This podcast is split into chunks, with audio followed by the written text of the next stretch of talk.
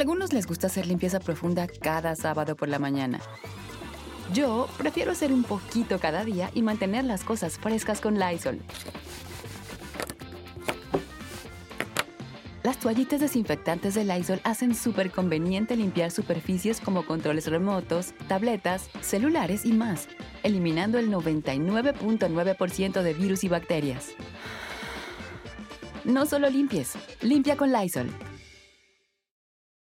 Con Verizon, mantenerte conectado con tus seres queridos es más fácil de lo que crees. Obtén llamadas a Latinoamérica por nuestra cuenta con Globo Choice por tres años con una línea nueva en ciertos planes al Nemery. Después, solo 10 dólares al mes. Elige entre 17 países de Latinoamérica como la República Dominicana, Colombia y Cuba. Visita tu tienda Verizon hoy. Escoge uno de 17 países de Latinoamérica y agrega el plan Globo Choice elegido en un plazo de 30 días tras la activación. El crédito de 10 dólares al mes se aplica por 36 meses. Se aplica en términos adicionales. Se incluye hasta 5 horas al mes al país elegido. Se aplican cargos por exceso de uso. Pitaya. Hola, ¿qué tal? ¿Cómo les va? Bienvenidos. Es un gusto saludarlos. Yo soy Felipe Cruz, el Philip. Hoy vamos a platicar justamente de Puerto Rico, de este lugar tan, tan bonito, porque siendo el lugar tan paradisiaco y tan hermoso, resulta que ahí han ocurrido cosas verdaderamente fuertes y terribles.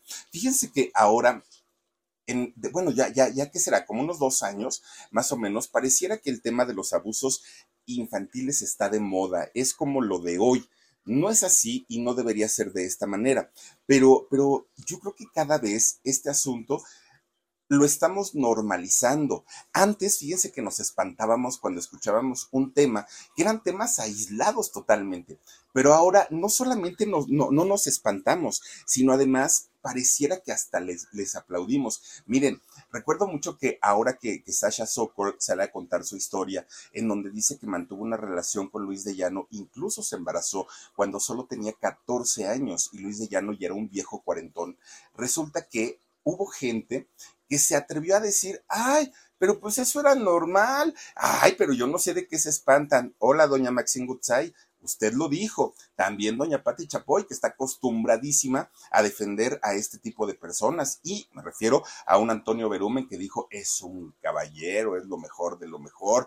Eh, se, se, atrevió a decir, Luis, no, Enrique Guzmán, yo te creo cuando Frida Sofía salió a acusarlo. Y como ellas, hay muchísimas, muchísimas personalidades del mundo de la farándula que este tipo de situaciones y de abusos les parecen de lo más normal, de lo más cotidiano, y como que, ay, ¿para qué se espantan? Ah, pero no les toquen a sus hijos, ¿eh? Porque ahí la historia es diferente, ahí la historia cambia y entonces sí hacen y deshacen, o si sus intereses económicos están de por medio, mandan a hacer investigaciones, meten gente a la cárcel, bueno, hay la doble moral, pues obviamente que, que se da pues en, en todos los ámbitos y en todos los medios.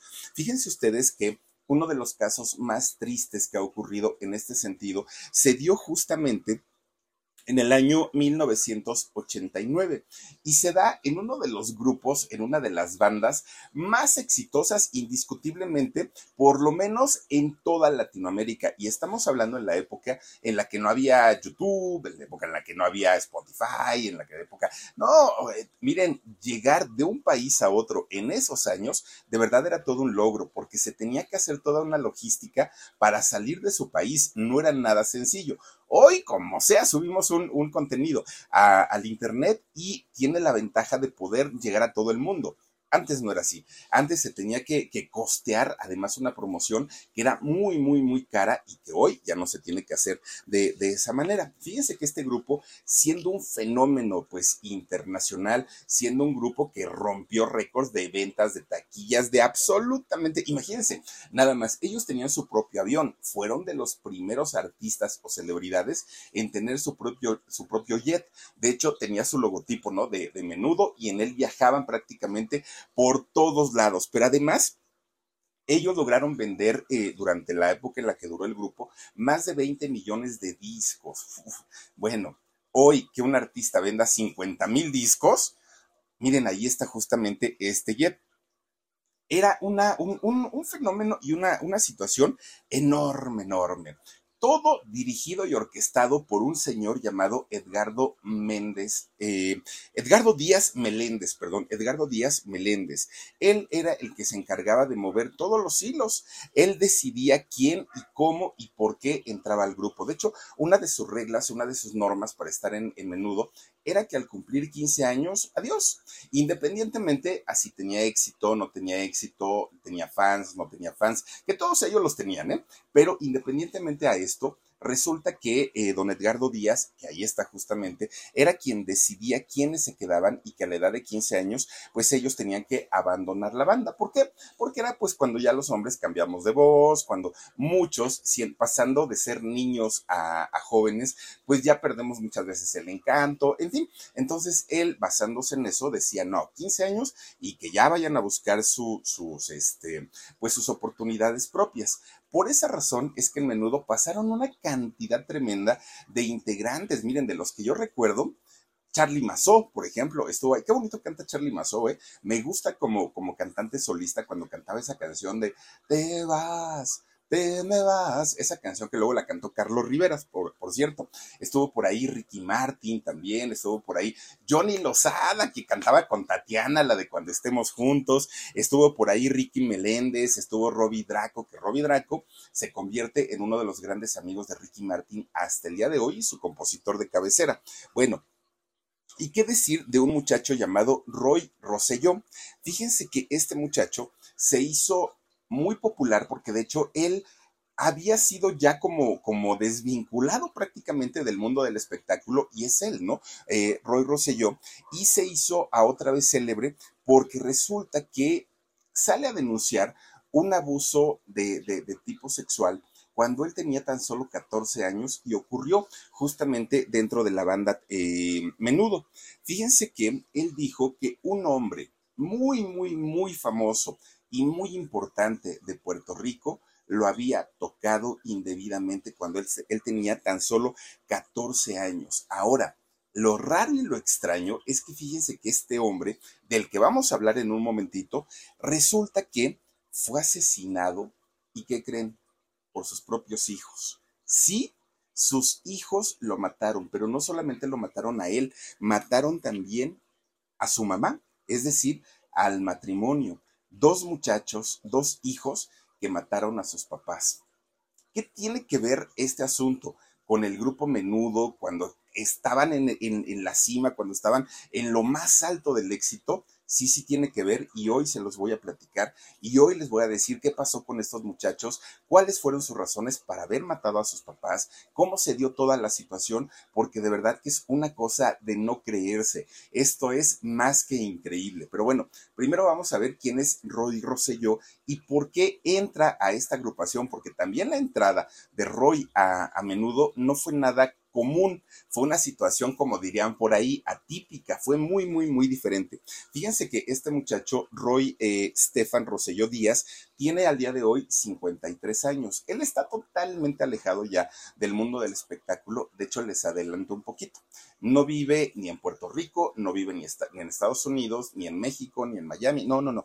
Él vive en otro lugar muy bonito, por cierto, y es religioso ahorita les va a decir en dónde se encuentra y qué es lo que hace exactamente. Fíjense que este muchacho hace 53 años nace allá en San Juan de Puerto Rico en un eh, barrio que se llama eh, Río de Piedras. Y este lugar llamado Río de Piedras, fíjense que en Puerto Rico, no sé al día de hoy, pero cuando este muchacho nació hace 53 años, era un barrio pesado, era un barrio que se respeta, no cualquiera. Entonces la mayoría de los muchachitos que nacían ahí y que iban creciendo tenían como que aprender a defenderse absolutamente de todo y de todos. Entonces para ellos era muy difícil porque tenían que aprender a pelear porque si no se los agarraban de bajada y era una situación terrible para ellos, pues obviamente ser buleados, que, que bueno, los agarraban de, de, bajada. Y en el caso de Roy tuvo que aprender a pelear, a defenderse, pues un muchacho de barrio, ¿no? Finalmente para poder él, eh, pues ahora sí como dicen por ahí, la ley de la selva, el más grande se come al chico y él no quería ser de los más chicos. Bueno, pues resulta que aunque el barrio donde él nació no tenía precisamente una muy buena reputación, fíjense que este muchacho soñaba con ser artista, pero además a él le encantaba menudo. Ya para aquel momento, claro que menudo eh, había salido, de hecho ya habían sacado este disco de Fuego, Fuego, Fuego, y resulta que ya eran muy famosos, los menudo, andaban para todos lados, para arriba, para abajo y todo. Y entonces resulta que este muchacho Roy decía, en algún momento yo voy a entrar a esa banda, porque ya se sabía el nombre de los integrantes, se sabía las canciones, las coreografías. Y fíjense que en la escuela donde él iba, estaba en la primaria, en la escuela donde él iba estaba muy cerquita, muy, muy, muy cerquita de donde estaban las oficinas de Padosa. Y ustedes dirán, ¿y qué es Padosa? Padosa era la, la, oficina de representaciones artísticas que manejaba la marca de menudo. Y resulta que esta oficina de Padosa, el dueño, el mero mero, pues era Edgardo Díaz. Y entonces, pues imagínense, llegaba Edgardo todos los días a trabajar a su oficina, los muchachos, los menudo, andaban de gira, si no era en Puerto Rico, en Estados Unidos, en Venezuela, en México, en Colombia, ellos estaban viajando en su avión por todos, por todos lados, ¿no? Pues resulta que un día se corre el rumor que los muchachos de menudo no estaban de gira, sino que estaban en Puerto Rico. Pero no solo eso, que habían sido citados por Edgardo a estas oficinas de Padosa y estaban allá adentro, todos. Entonces todos los chamacos de la escuela, que estaba muy cerquita de ahí de las oficinas, se enteran que pues ahí estaban los menudo. Bueno, las chamacas arman un escándalo tremendo, inmediatamente tocan la chicharra, tocan el timbre para ya que se acaben las clases y salen corriendo y se van a las rejas de, de, Padosa.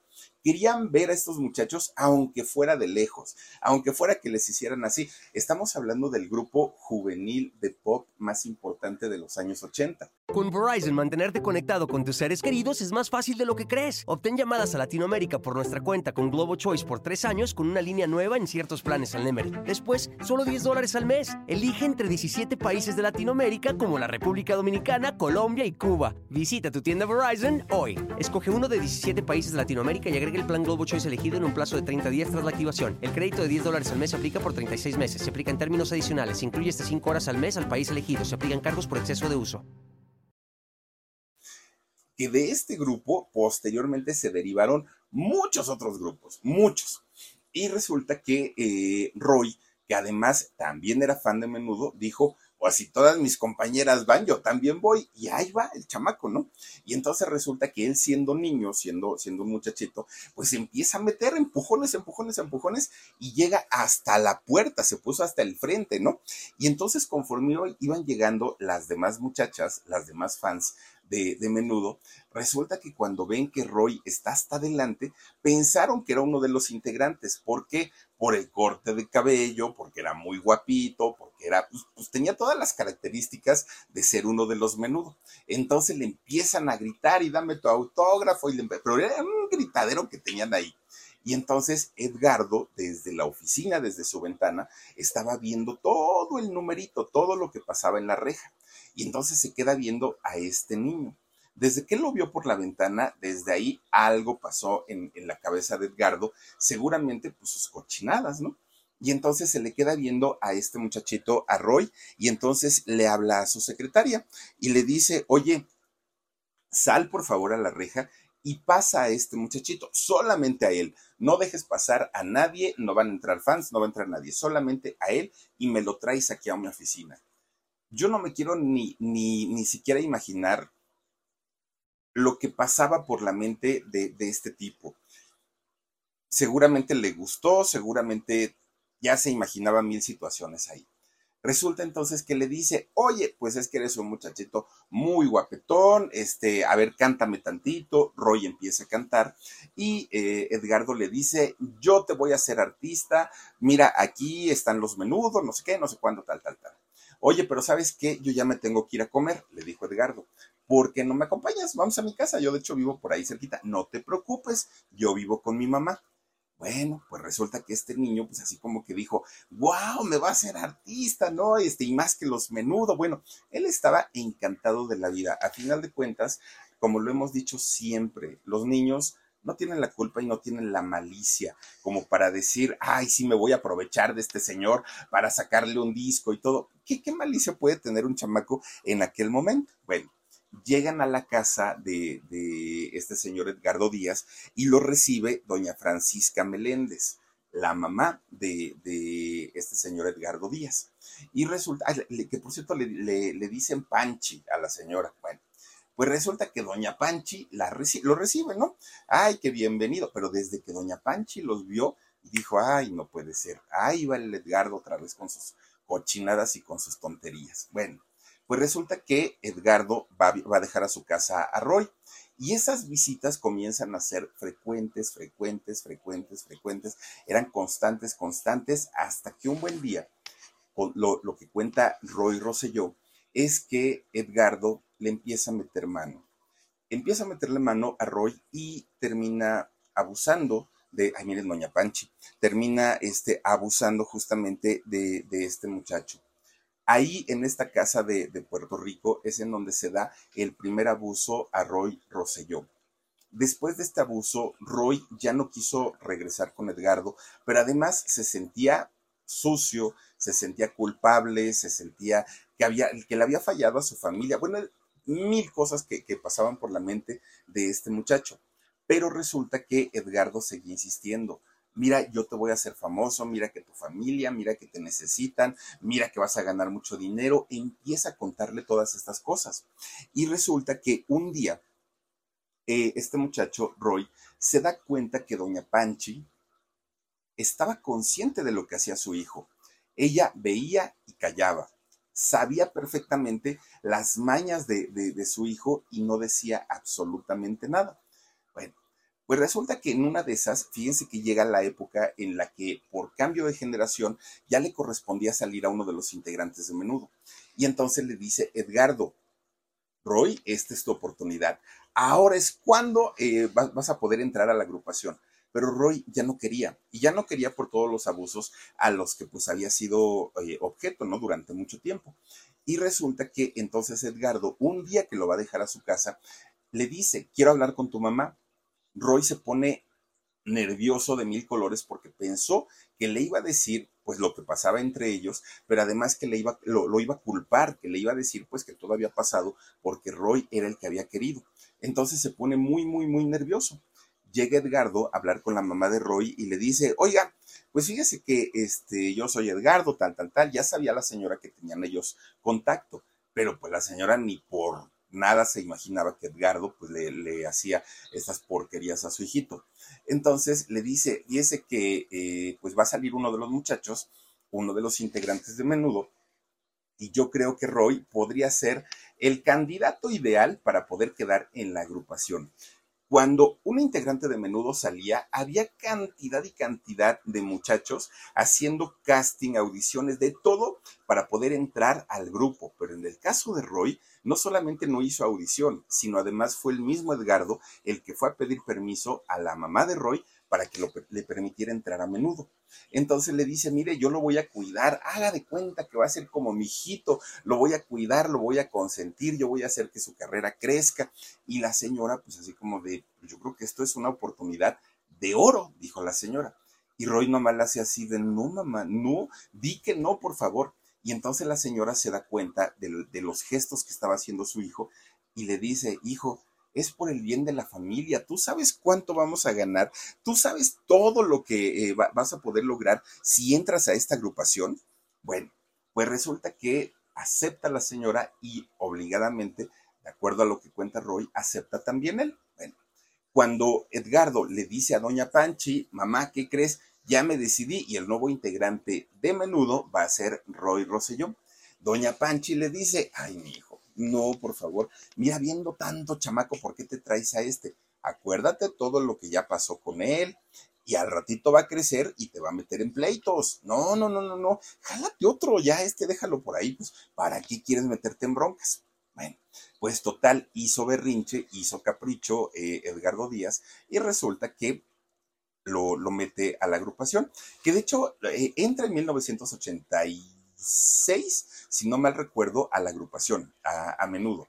Y resulta que le toca 83, ¿verdad, a mí? 83. Y resulta que le toca todo, todo, todo, todo el boom de menudo a Roy. Todo, todo, todo. Él tenía 13 años en aquel momento. De hecho, fíjense que en ese 1983 es cuando eh, la, banda, ¿no? La, la, banda Menudo, llegan a México. Y en México hacen su primer presentación en el Estadio Azteca. Un, una locura, cuánta chamaca. Bueno, y seguramente habrá alguien por aquí que igual hasta fue, ¿no? A ese concierto. Todos cantando claridad, súbete a mi moto, este fuego.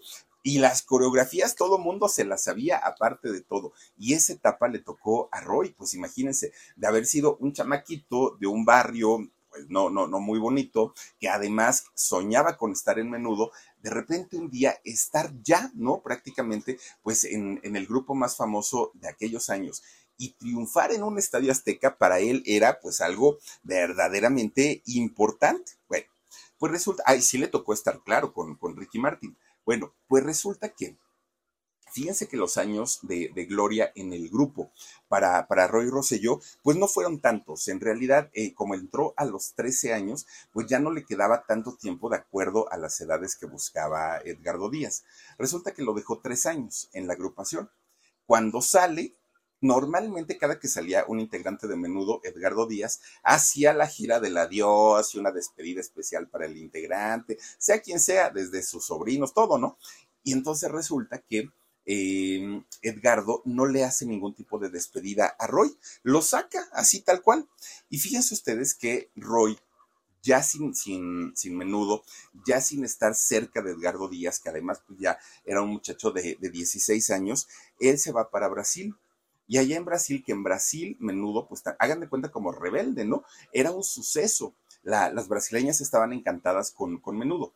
Entonces se va para allá y hace una película hace una película él tratando pues de darle continuidad a su, a su carrera. Estrella de la Selva se llamó esta película, incluso lo contratan para ser animador de un programa de televisión allá en, en Brasil y él pensaba que iba a poder hacer pues ya una carrera muy, muy, muy importante. Incluso fíjense que se junta con otro cantante de nombre Raulín e hicieron un dueto un dueto que se llamó eh, Roy y Raulín, o Raulín y, Roy, ¿no?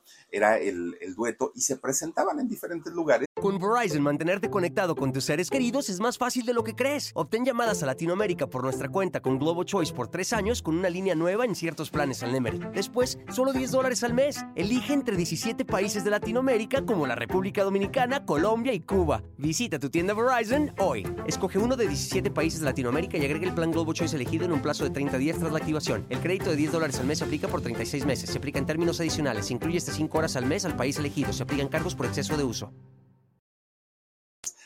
tuvieron éxito, pero nunca al nivel de menudo. O sea, menudo era el, top, era el grupo que todas las chicas querían ver y el, el dueto que hizo Roy en aquellos años allá en Brasil, pues digamos que pasó dentro de todo, pues con cierto éxito, pero hasta ahí quedó. Bueno, pues resulta que ya conforme va creciendo, las oportunidades en el medio artístico se le van cerrando a Roy. Ya iba teniendo menos y menos y menos. Entonces lo que hace es convertirse en agente de bienes raíces empieza a vender casas, terrenos, departamentos, todo lo que tiene que ver con inmuebles. De hecho, cuando la casa, que era la casa oficial de menudo, allá en Puerto Rico, la ponen a la venta, Roy es quien se encarga de hacer todo el trámite y quien creen que la compró. Esa casa la compra nada más ni nada menos que Chayán a él se le queda esta casa, pues porque Chayán, recordemos que pues, siempre quiso pertenecer también a menudo, y pues por un cariño, ¿no? Compra esta casa y se lleva su buena comisión Roy Rosselló. Pues bueno, hasta ahí volvimos a saber de él en algún momento. Fíjense que él ya estaba, Roy ya estaba más fuera del ambiente artístico que nada, poca gente incluso ya lo recordaba, ¿no? Pues imagínense, de 1983 ya, ya a mucha gente se le había olvidado la participación de él en menudo, o sea, así estaba. Bueno, resulta que de repente un día Roy, allá en, Brasil, comienza a dar unas declaraciones que dejó con la boca abierta a mucha gente y a mucha gente no. Y les voy a decir por qué. Porque siempre, de toda la vida, siempre se rumoró que Edgardo Díaz tocaba a los muchachos. No es que haya sorprendido al mundo la noticia, no, siempre se había sabido. Pero Roy en aquel programa eh, brasileño, en este programa que se llama eh, Afesenda, resulta que él comienza a contar estos abusos de tipo sexual que había cometido este hombre Edgardo Díaz en contra de, él. Pero además, fíjense que dijo que no solamente había sido él, sino que sabía que más eh, compañeros de él también habían sido pues abusados por, por este hombre. Esto lo dijo Roy en el año 2014. Ya después vino a México y también aquí contó, ¿no? Ciertas cosas, incluso anduvo por, por ventaneando, no sé por dónde, pero esto lo contó por primera vez allá en Brasil se hace un escándalo monumental, pero fíjense que en ese programa él eh, no dijo, perdón, él dijo que no solamente había sido él, que habían sido otros de sus compañeros, pero que él no iba a decir quiénes porque finalmente cada uno de ellos iba a poder contar su historia en el momento que se sintieran preparados y que además él ya había superado esta situación, que para él era importante decirla, que para él era importante que la gente la conociera, pero que no estaba buscando ni demandar, ni denunciar, ni nada, nada, nada. Él simplemente quería contar su, su historia como a manera de prevenir a los papás cuando sus hijos quieren ser artistas y que tengan más cuidado. Incluso dijo, esa etapa de mi vida ya la cerré, ya la, ya, ya, yo ya la, incluso ya perdoné pues a Edgardo Díaz, yo ya no tengo ningún problema con él. Bueno, déjenme hacer mi vida, déjenme hacer mis cosas y punto. Pero, ¿qué creen? Resulta que pasa el tiempo y Amazon, Amazon Prime saca una serie que se llamó Súbete a mi moto, que creo que la sacó por ahí del, ¿qué sería? Como el, en el 19, por ahí es cuando sale la serie de, de Súbete a mi moto. Obviamente en esta serie, Edgardo Díaz se pinta como el papá cariñoso, como el hombre más responsable del mundo, más complaciente con los muchachos. Bueno, pues finalmente es una, una manera de lavarle la, la, imagen a la gente, ¿no? Y entonces resulta que este eh, señor Edgardo Díaz cuenta la historia desde el punto de vista de él, no, no de, y incluso ni siquiera pidió opinión a los integrantes de los que iba a hablar ahí en la serie. Él lo hizo porque se le dio la gana, porque así lo quiso, lo escribió a modo, a su conveniencia, y cuando esta serie la ve Roy, dijo, no puede ser. Una cosa es que ya lo haya perdonado, una cosa es que esa historia ya haya pasado y haya quedado atrás, pero no puede venir a restregarnos en la cara a todos los integrantes todo lo que nos hizo, ¿Por qué no contó los abusos? ¿Por qué no contó todo lo que sucedió? ¿Por qué solamente contó lo bonito? Sí, sí lo hubo, dijo Roy. Hubo muchas cosas muy padres cuando estuvimos en el grupo, pero no todo fue así. Y entonces, ahora sí me va a escuchar. Es donde se enojó Roy. Y fíjense que incluso dijo que iba a llevar a juicio a Edgardo Díaz. Esto no ha sucedido hasta el día de hoy, todavía no, pero él dice que sí lo va a hacer. Bueno, hagan de cuenta que fue algo muy parecido a lo de Antonio Berumen. Igualito, igualito, igualito. Que de hecho, Toño Berumen, Antonio Berumen, trabajó con Edgardo Díaz. Y ustedes imagínense, si uno solo hacía porquerías, junten a los dos. No, no, no, no, no, esa cosa debió haber sido terrible y espantosa. Bueno, pues mucha gente, como, como es la duda, dice eh, María Raquel Portillo, no me gusta que me pregunten por qué tardaste tanto en contar tu, historia. Pero como yo se, lo, yo, yo se lo planteaba a Raquel, es que tú viviste ahí, tú estuviste ahí, pero quienes no fuimos parte de, nos cuesta trabajo entender muchas cosas. No es tan sencillo. Y entonces mucha gente comienza a cuestionar a Roy. ¿Por qué tardaste tanto? ¿Por qué no hablaste antes?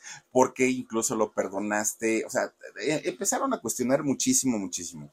Roy dijo que si había tardado era porque aún le tenía miedo a Edgardo Díaz, quien además lo tenía amenazado. Lo tenía amenazado pues con destruirle la vida. Y sabiendo que, este, este señor, Edgardo Díaz, era un hombre que sí tenía poder y no solamente en el espectáculo. Recordemos que cuando una persona es importante en cualquier nivel, generalmente pues se rodea de personas que también lo son, ¿no? En la política, en la policía, en muchísimos lugares. Bueno, pues resulta que decía que por esa razón es que eh, Roy y muchos de sus compañeros tenían que ser complacientes con Edgardo Díaz todo lo que él deseaba, todo lo que él quería, todo lo que él necesitaba, los muchachos estaban ahí para servirlo y para atenderlo. También recordemos algo que nos dijo Raquel, donde yo estuve no era un clan, decía ella, era un culto. Así lo dijo Raquel. Obviamente un culto donde se adoraba a Sergio Andrade. En este caso, pues era prácticamente adorar a, Edgardo Díaz, ¿no? Lo que el Señor quisiera, lo que el Señor necesitara, los muchachos. ¿Se acuerdan ustedes? Ahora que, hace poco hablamos de Ricky Martin, platicamos su historia, y se acuerdan de esta famosa fiesta en donde Edgardo organiza en una casa llamada la Casa de las Lomas, allá en Puerto Rico, un pachangón, pero tremendo, tremendo, tremendo. Él con todos sus secuaces, con toda la gente cercana, a Edgardo, organizan una fiesta tremenda, tremenda. Obviamente llevan a los menudos, ¿no? Pues sí, pues eran lo, atractivo. Y resulta que a Roy lo separan de, sus compañeros y entonces lo llevan a una habitación de, de esta casa, de la casa de las lomas. Y resulta que cuando eh, abren la puerta y entra a la habitación, era la habitación de este señor Edgardo Díaz. Dentro de esta habitación encuentra a Ricky Martin. Ricky Martin siendo también un jovencito, y Ricky Martin estaba vestido de mujer. Pero Ricky Martin, según lo que narra Roy, estaba desconcertado, estaba muy nervioso, estaba como asustado. Y ahí estaba Edgardo Díaz. ¿Qué es lo que hizo Roy?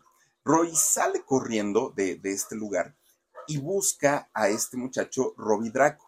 Robbie Draco, que también participó en, Menudo y que es gran amigo de Ricky Martin hasta el día de hoy. Y entonces va y le dice, oye, es que fíjate que Ricky lo tienen allá en el cuarto, ayúdame. Y va eh, Robbie, entra al cuarto y lo, la primera reacción que tiene Robbie es darle un puñetazo en la cara a Edgardo.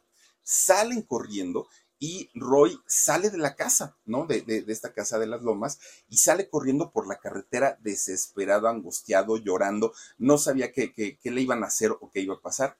Él pedía y le pedía a Dios que en ese momento que él iba corriendo pasara un coche, lo atropellara y terminara con su vida. Fíjense que eh, este, este pensamiento de, de, quitarse la vida no le pasó por la mente solamente una vez a, a este muchacho, a Roy, de hecho, fueron cinco veces las que él quiso hacerlo. Afortunadamente, pues no, no, no logró pues llevar a cabo su, su objetivo, ¿no? De, de quitarse la vida. Bueno, miren, al día de hoy no se sabe qué tan ciertas o no ciertas o qué tanto de lo que él ha contado es real y si ha ocurrido. No lo sabemos porque tampoco estuvimos ahí. ¿No? Esta versión es la versión de Roy, es lo que él ha contado hasta el día de hoy. Pero referente a esta fiesta, pues nadie le ha cuestionado a Ricky Martin, a, Robbie, este, Robbie Draco tampoco la han cuestionado y no se puede saber a ciencia cierta si esta fiesta ocurrió o no ocurrió. Habría que, que, esperar la respuesta de ellos para saber pues si, si fue, si pasó y si en verdad a Ricky Martin le pusieron ropa de mujer para... Con Verizon, mantenerte conectado con tus seres queridos es más fácil de lo que crees. Obtén llamadas a Latinoamérica por nuestra cuenta con Globo Choice por tres años con una línea nueva en ciertos planes al Nemery. Después, solo 10 dólares al mes. Elige entre 17 países de Latinoamérica como la República Dominicana, Colombia y Cuba. Visita tu tienda Verizon hoy. Escoge uno de 17 países de Latinoamérica y agrega el plan Globo Choice elegido en un plazo de 30 días tras la activación. El crédito de 10 dólares al mes se aplica por 36 meses. Se aplica en términos adicionales. Se incluye hasta 5 horas al mes al país elegido. Se aplican cargos por exceso de uso el gusto y el beneplácito de toda esta bola de gente que estuvo metida ahí. Bueno, mucha gente piensa que no es verdad lo que cuenta Roy y mucha gente le da la razón y dicen, no, efectivamente, lo que él está costando, lo que él está contando, vean, fíjense cómo lo dice, cómo lo cuenta, siempre da la misma versión, difícilmente él está mintiendo. No, no es así. El que sí contestó después de que Roy sale a contar todo esto fue Edgardo. Edgardo sale con un comunicado en donde decía que su trayectoria profesional y su carácter como individuo eran incuestionables, dijo este señor, que durante años había trabajado con familias con la seriedad de siempre, que había trabajado con niños y que nunca había tenido un problema. Y dijo, y tampoco me puedo pasar toda la vida defendiéndome de todas las acusaciones. Yo soy feliz y no le debo nada a nadie. Así tan seguro salió Edgardo Díaz y obviamente esto enoja de, peor manera a, a todos, ¿no? A muchos. Fíjense ustedes que Edgardo habla con tanta seguridad que no es culpable y tan dice no soy culpable que al día de hoy estoy libre. Nadie me puede llevar a la cárcel porque soy inocente, dice él. Pero al testimonio de Roy, de, Roy Rosselló, se han sumado los testimonios de otros menudos, como son, por ejemplo, el de Sergio Blas. ¿Se acuerdan de Sergio Blas, este muchacho, un chaparrito, que ya después hizo una carrera como solista y venía a México a presentar su música y traía el cabello largo, así como Daniela Romo? Sergio Blas también sale a hablar de este tipo de abusos que ejercía gente muy cercana a eh, este hombre Edgardo Díaz. De hecho, él comentó que a él Edgardo no lo había tocado, pero sí gente muy, muy, muy cercana. También Ray Acevedo, otro integrante de la banda, también salió a decir exactamente lo mismo. De hecho, decían ellos que eh, ellos, ah, miren, él es Sergio Blas, ellos decían que Edgardo los había hecho como, pues prácticamente como esclavos, como peones del negocio del entretenimiento de él y, de todos sus secuaces. Así lo llegaron a comentar ellos y acusaron a Edgardo de que habían vivido en la etapa de haber estado ahí en menudo, habían vivido abandono, explotación laboral, traición, negligencia, acoso, maltrato físico, verbal, eh, que además los habían inducido al consumo de las drogas, imagínense ustedes. Bueno, otro de los muchachos que sale a contar una historia terrible, terrible de, la gente cercana a Edgardo Díaz fue este muchacho Ángelo García. Que Ángelo García, ¿se acuerdan ustedes que cuando entra a, menudo era, era tan chaparrito? Pues era un niño finalmente, estaba muy chiquito, que Toti, esta niña integrante del grupo Microchips, lo ve y cuando lo vio en televisión se enamora, ¿no? De, de, este muchacho. Y entonces le escribe una canción y le escribe la canción de Angelo. Se acuerda, hoy comienzo a escribir mi diario. Bueno, esa canción, la, es una canción que ya existe, es una canción en inglés, pero resulta que ellos hacen la versión al, al español contando la historia de cuando Toti conoce a, a este muchacho Angelo. Bueno, pues resulta que él sale también a contar su versión. Ah, miren, ahí está Toti, la de Microchips, cantando Angelo. Bueno, pues Angelo, fíjense que también dijo haber sido violentado sexualmente mientras estuvo en el grupo. Que eh, este abuso había ocurrido entre 1988 y 1990. Incluso llegó a comentar que un día se sintió tan mal del estómago, pero tan mal, tan mal, que le dijo Edgardo, Edgardo, déjame por favor ir al médico. Y Edgardo le dijo, sí, pero hasta que termines de ensayar. Oye, pero es que me duele mucho la panza, pues te aguantas, porque así son las jornadas. Resulta que cuando lo llevan al hospital, porque ya iba muy mal este muchacho, tenía apendicitis, estuvo a punto de morir por cumplir las órdenes de Edgardo, fue lo que contó pues en, esa, en esa ocasión Angelo. Entonces ya no era nada más el testimonio de Roy, ya se habían sumado muchos testimonios de sus compañeros que habían pasado prácticamente por, por la misma situación. Miren, todos decían, es que éramos esclavos, no teníamos tiempo para nosotros. Bueno, miren, muchos de ellos habían acusado directamente a Edgardo, pero otros habían acusado a gente muy cercana a, Edgardo. Bueno, pues resulta que todos estos testimonios, tanto de Angelo como, de Sergio Blas, como de todos ellos que, han estado en contra de, este señor Edgardo Díaz, se em, juntaron para hacer una serie, una serie en donde se iba pues como a dar contestación a lo que había salido en la primera serie de Súbete a mi moto. Esta serie iba a salir, o salió más bien, ¿no? Por, por HBO, por HBO, y resulta que se llamó Menudo por Siempre Joven, y justamente fue la respuesta a esta serie de Súbete a mi moto. Pero fíjense ustedes que algo que llamó muchísimo, muchísimo la atención es que hubo un caso y ya hasta se había olvidado, que ya la gente como que pues ya, ya, ya no nos acordábamos de lo que había ocurrido porque había pasado en los años 80. Resulta que un día, 20 de marzo del año 1989, un alto ejecutivo, alto ejecutivo de la industria del entretenimiento llamado José Meléndez, José Menéndez, perdónen ustedes, José Menéndez y su esposa María Luisa Anderson fueron acribillados, fueron matados, bueno, fueron asesinados, perdón. Eh, resulta que este hombre, José Menéndez, era directivo de la compañía disquera RCA. RCA en esos años era de las grandes, ¿no? De las transnacionales. Y resulta que este hombre había firmado un contrato con Menudo, un contrato de seis años en donde iban a grabar seis discos, no, perdón, doce discos en seis años. Resulta que lo que quería hacer este hombre era introducir la música de menudo al mercado hispano de Estados Unidos. Algo que hoy ya se hace con Shakira, con Juanes, con todos esos artistas, pero que en esos años nadie lo hacía en Estados Unidos se escuchaba una música, eh, si fueras latino o no fueras latino, y en México y en otros países otra música. Y él quiso hacerlo por primera vez. Era un proyecto muy, muy, muy ambicioso, miren ahí con Michael Jackson. Bueno, pues resulta que este hombre, eh, José Menéndez, y su esposa María Luisa Anderson, fueron eh, acribillados en su mansión de Beverly Hills.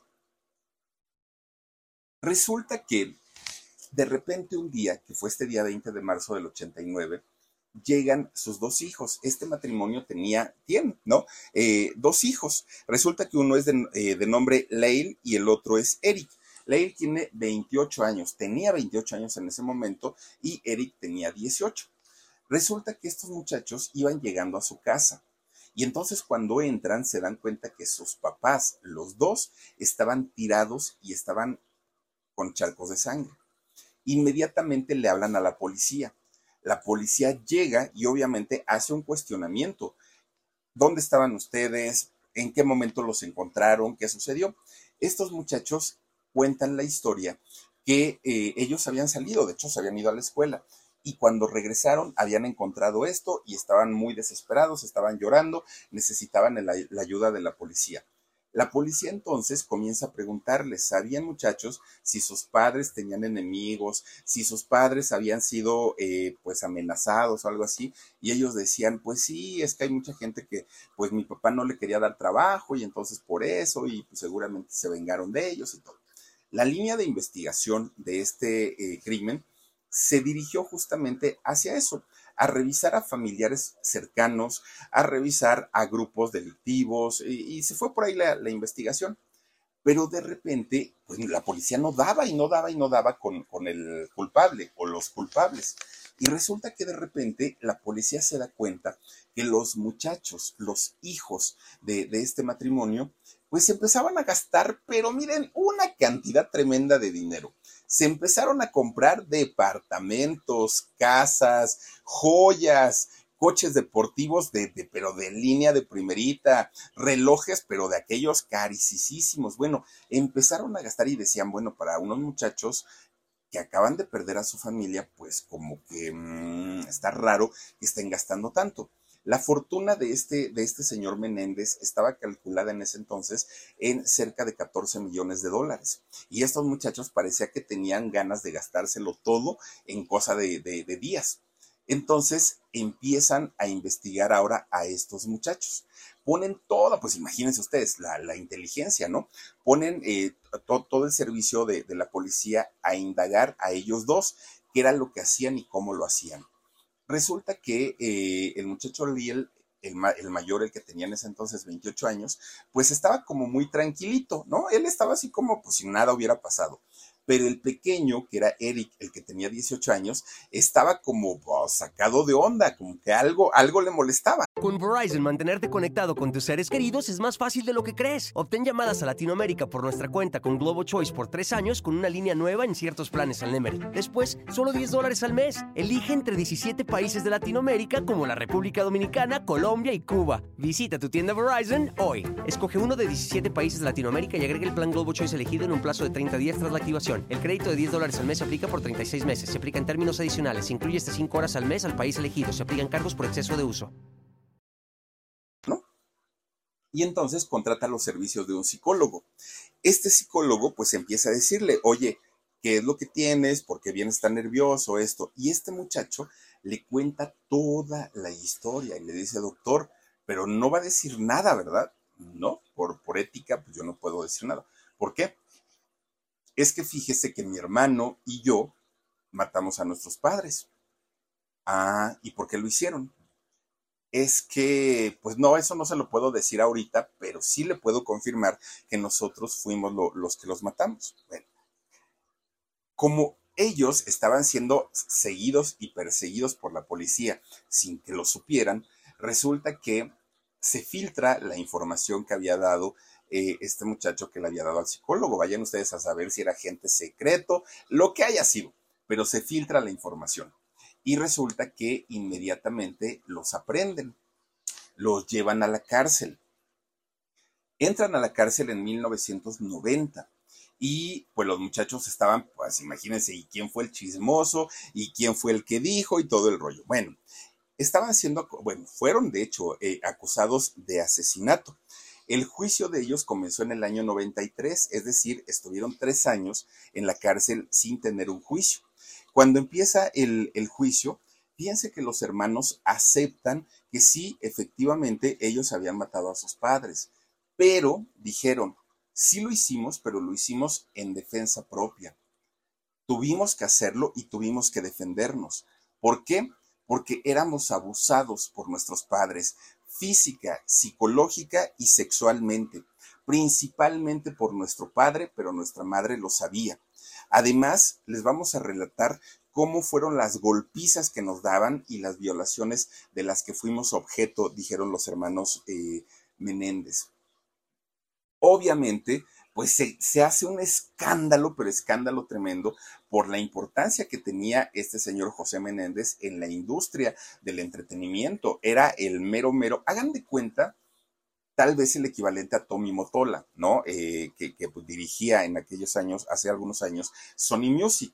Este hombre, José Menéndez, allá en Puerto Rico, era el mero, mero de la industria. Entonces, resulta que decía el, eh, el juez, muchachos, ¿y por qué no denunciaron? ¿Y por qué no dijeron nada? ¿Y por qué se quedaron callados y tomaron la venganza por sus propias manos? Y le dicen estos muchachos, señor juez, si usted supiera que mi padre nos tenía amenazados de muerte, no podíamos decir nada, no podíamos hablarle a nadie, no podía, además, ¿quién nos iba a creer? O sea, mi papá pues era muy importante, tenía contactos en la policía, tenía contactos en todos, en todos lados, entonces no podíamos hacerlo. Entonces, fíjense que la fiscalía, quienes estaban acusando o llevaban la parte acusatoria de este juicio, ellos dijeron que en realidad estos muchachos, el móvil que habían tenido para matar a sus padres había sido para quedarse con el dinero, que pues, ya les digo, en aquellos años estaba evaluado el, dinero de ellos en 14 millones de dólares. Bueno, pues el, el jurado estaba dividido porque muchos decían, no, los muchachos tienen razón, otros decían, no, pobres de los papás, los mataron por el dinero y todo. El juez decide y determina hacer dos juicios. Total, eran dos, dos individuos.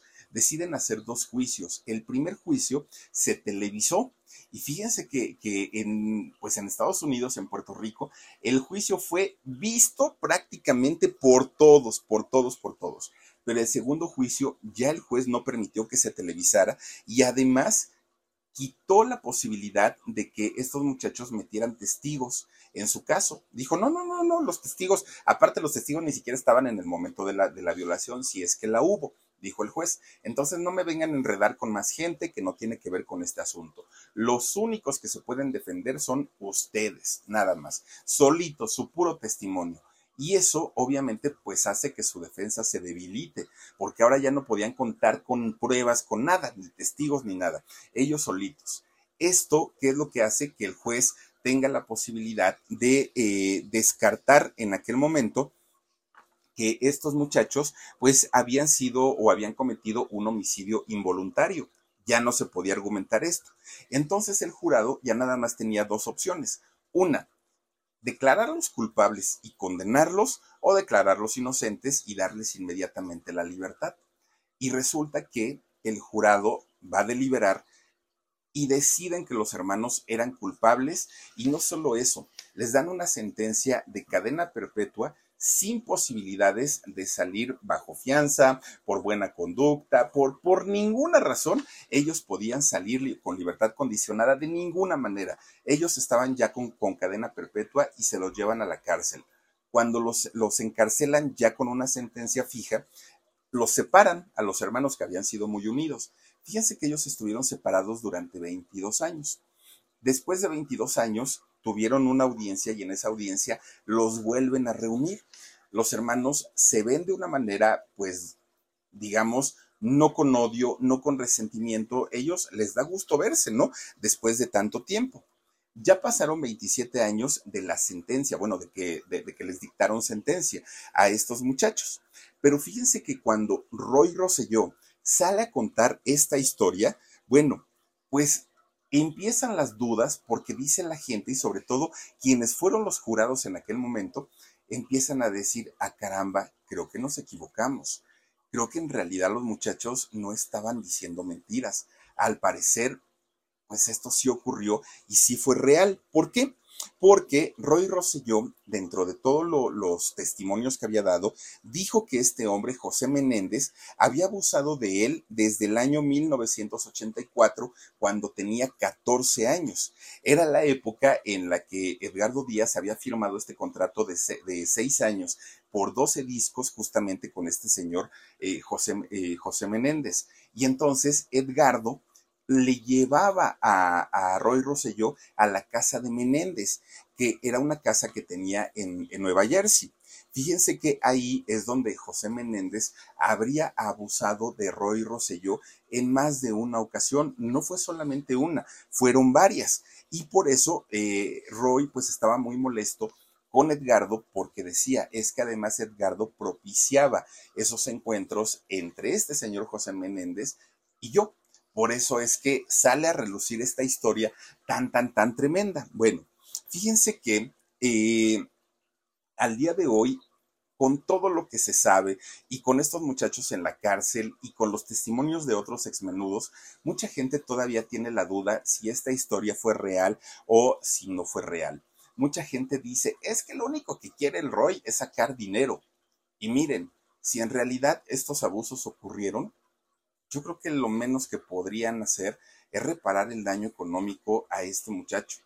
Yo creo, ¿no? Eh, si en verdad ocurrió, si no ocurrió, cosa que se me hace muy rara, porque desde el año 1994 que habló, nunca, nunca ha cambiado la versión y él dice que todo esto es real y que sí pasó.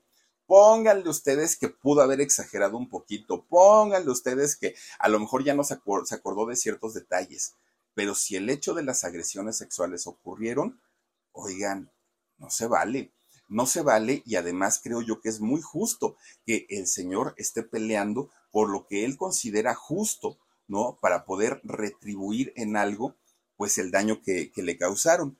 Fíjense que Roy, por todas estas cosas que vivió, que pasó en aquellos años, se convirtió al cristianismo se hizo cristiano, se aleja prácticamente de todo lo que tiene que ver con la farándula, se va a vivir a Brasil. Fíjense que él de hecho vive allá en, en Brasil, que es un país que, pues digamos, él tuvo mucha, mucha conexión incluso desde que estuvo allí en, en Menudo y lleva una vida pues ya totalmente alejada de todo esto. De hecho, mucha gente le atribuye el que no llegó a la corte a Edgardo Díaz precisamente a su condición ahora de pastor, porque es pastor eh, cristiano y pues él ya no quiere saber absolutamente nada, nada de eso. Lo que sí quiere y lo que sí está buscando es que se reabra el caso de los hermanos Menéndez para que determinen si efectivamente lo hicieron en defensa propia, si efectivamente su propio padre, fíjense nada más, su propio padre con el consentimiento de su madre, abusaba de, sus propios hijos. Y no sería el primer caso, de verdad que no. Casos, podemos decir muchos, ahí tienen al, al famoso padre Maciel, él mismo abusó de todos sus hijos. O sea, de que, se, de, que pudo haber pasado, pudo haber pasado. Y Roy lo que está buscando ahora es justamente que se abra este caso, que se reabra, para que si, si se puede todavía, eh, pues la libertad dar la libertad a estos muchachos, aunque ya pasaron gran parte de su vida ahí en la cárcel, pues obviamente lo hagan. Pero pues todavía no se sabe si lo va a poder conseguir o no. Fíjense ustedes que independientemente a las series que ya salieron de, Menudo por Siempre y de, de Shobeta Moto, están por sacar otra serie, otra serie, pero esta va a ser más bien un documental, un documental que se llama eh, Menéndez más Menudo y ahí se va a narrar básicamente toda esta situación del el asesinato, del homicidio de estos señores Menéndez y la relación que tuvieron con el grupo Menudo. Por eso les digo que está dentro de todo, bueno, involucrado e involucrada gente muy pesada, muy importante en el mundo artístico y seguramente también en la cuestión de la policía, de las mismas autoridades, porque este señor tenía un peso bastante grande y bastante importante pues era de los meros meros. Entonces, a saber qué es lo que pasó y qué es lo que ocurrió, bueno, esto se va a poner muy, muy, muy interesante, pero fíjense nada más que los propios hijos hayan acabado con, con la vida de los padres por esa razón o argumentando esta razón,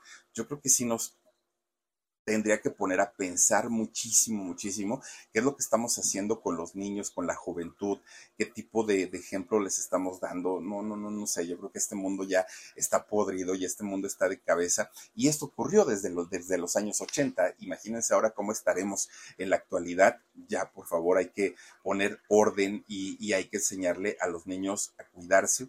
Hay un maestro, hay un profesor en, en el norte del país que canta y fíjense que a través de las canciones este profesor les enseña a los niños que por nada del mundo un adulto puede tocar su cuerpo, la parte que sea, no puede, no, no, no, no, o sea, es, es simplemente decirles a los niños, cuídense, cuídense y si alguien tiene el atrevimiento de tocarlos, vayan y avísenle, díganle a alguien, nada les va a pasar, al contrario, van a poder castigar a quienes les hagan daño, porque ya de verdad esa, es, esa situación de, de, enterarnos que cada vez han sido más víctimas y más personas que han vivido estas asquerosidades es de preocuparse. Pero bueno, pues ahí está esta historia con los eh, muchachos de menudo, con los señores Meléndez y con el tal Edgardo Díaz. Caramba, qué, qué situación tan terrible. Pero bueno, pues miren, ya terminamos con nuestra historia de hoy déjenme respirar porque ahí uno hace corajes de verdad, de verdad que sí. Cuídense mucho, pásenla bonito. Adiós. A algunos les gusta hacer limpieza profunda cada sábado por la mañana. Yo prefiero hacer un poquito cada día y mantener las cosas frescas con Lysol. El limpiador desinfectante Brand New Day de Lysol limpia y elimina el 99.9% de virus y bacterias. Y puedes usarlo en superficies duras y no porosas de tu hogar con una fragancia que lleva a tus sentidos a un paraíso tropical. No solo limpies, limpia con Lysol.